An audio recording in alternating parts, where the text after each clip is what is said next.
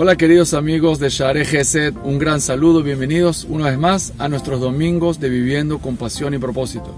En este día de invierno donde hace frío y hay lluvia, quiero compartir con ustedes una idea y una experiencia que viví esta semana que me ha dejado reflexionando mucho.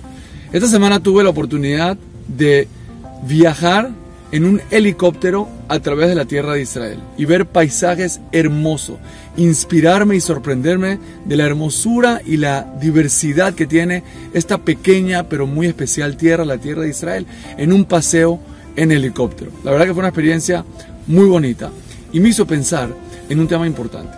Cuando uno prueba algo nuevo, cuando uno se enfrenta a una situación nueva, generalmente tiene miedo, generalmente se siente eh, un poco de rechazo, un poco de duda. ¿Por qué pasa esto?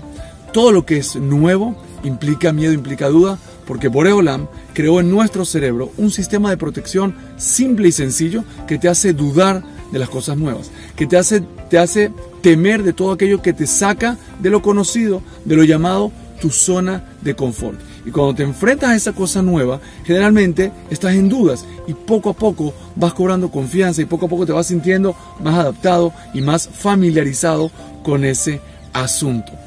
En la vida vivimos situaciones que dejan afuera lo que a mí me gusta llamar nuestra vulnerabilidad, nuestro lado humano.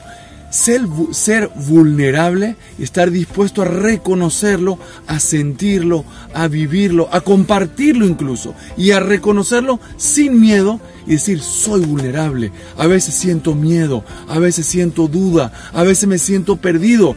Eso nos hace humanos. Ser vulnerables un día lluvioso, un día de frío, un día así que te hace sentir como que no estás en tu perfecta comodidad. Te das cuenta que tú no controlas todo. Te das cuenta que eres pequeño, que eres débil, que necesitas ayuda, que necesitas fuerza, que necesitas apoyo. Eso te hace ser humano. Reconocer la vulnerabilidad, la vulnerabilidad al cambio, la, vulnerabilidad a las amenazas, reconocer que como ser humano soy débil, soy frágil y tengo esa vulnerabilidad, me hace ser humano y me hace capaz de recibir todas las bendiciones, me hace capaz de recibir lo que llamamos nuestra vida extraordinaria, nuestra vida con propósito, gracias a esa vulnerabilidad. Y una insinuación a esto se ve en la Torah cuando en el Mishkan del Bet HaMikdash hay una caja, un arón, un tabernáculo en el cual se colocan las tablas de la ley, las tablas rotas, las tablas enteras, el Sefer Torah. Es el arón, son los querubín de donde la Shejina habla, la cosa más sagrada, el elemento más sagrado de todo el Mishkan. ¿De qué está hecho?